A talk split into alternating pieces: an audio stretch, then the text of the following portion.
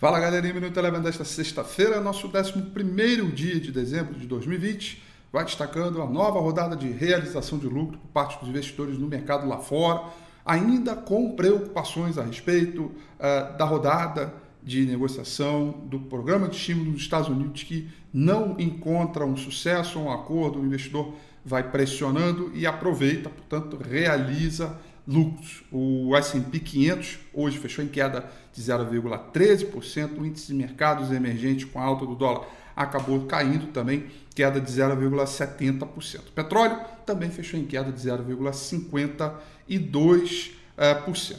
Por aqui, nós tivemos um movimento de alta do dólar, alta de 0,96%, é, com o índice Bovespa em torno de 0,5% para zerar as perdas do ano de 2020. O índice Bovespa fechou estável a 115.128 pontos, uh, com destaque positivo para as ações da Eletrobras, que subiram 5,65%, com perspectiva futura de privatização. E hoje, esse é um terreno positivo. Um terreno negativo, tivemos hoje o, o Day e, portanto, lojas americanas foram o destaque negativo do índice Bovespa, as ações caíram 5,48%. O Minuto Eleven fica por aqui. Quer ter acesso a mais conteúdos como esse? Inscreva-se em nosso site www.elevenfinancial.com e também siga a gente nas redes sociais. Eu sou Rafael Figueiredo e eu te espero no próximo Minuto Eleven.